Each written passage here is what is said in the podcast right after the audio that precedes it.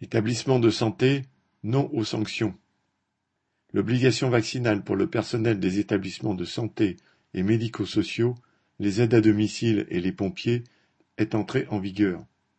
Pour tout cela, sauf contamination récente ou contre-indication médicale, avoir reçu au moins une dose de vaccin est devenu obligatoire depuis le 15 septembre.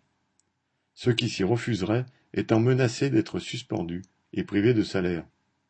Malgré les doses injectées à la dernière minute, les congés posés, et probablement aussi l'attitude de certaines directions peu désireuses de faire face aux conséquences des suspensions, trois mille travailleurs déjà auraient été suspendus pour une durée indéfinie à partir du 15 septembre.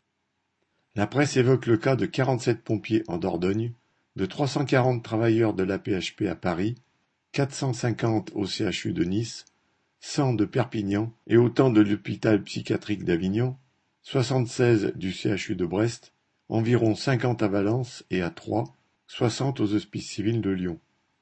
La situation serait plus préoccupante encore dans les EHPAD. Selon l'association des directeurs au service des personnes âgées, dans le Rhône, environ un salarié sur sept aurait été suspendu. Selon le ministre de la Santé Olivier Véran, les soignants seraient minoritaires parmi les sanctionnés. Les suspensions concerneraient, citation, essentiellement du personnel des services supports, a-t-il déclaré, la continuité des soins a été assurée. Mais il n'est pas moins scandaleux de suspendre un ouvrier d'une blanchisserie hospitalière ou un employé administratif que de priver de salaire un infirmier. Quant à prétendre que ces milliers de suspensions ne représenteraient qu'une goutte d'eau, au regard des 2,7 millions de soignants que compte le pays, et que cela n'aurait aucune conséquence pour les patients, est un mensonge.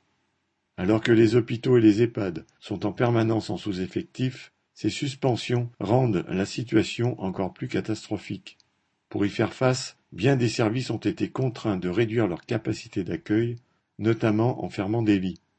Le gouvernement, qui prétend se soucier de l'intérêt général et de la santé publique, n'a rien prévu. Les travailleurs qui se sont rassemblés mardi 14 septembre pour dénoncer les menaces de sanctions à l'encontre de leurs collègues non vaccinés ont eu mille fois raison.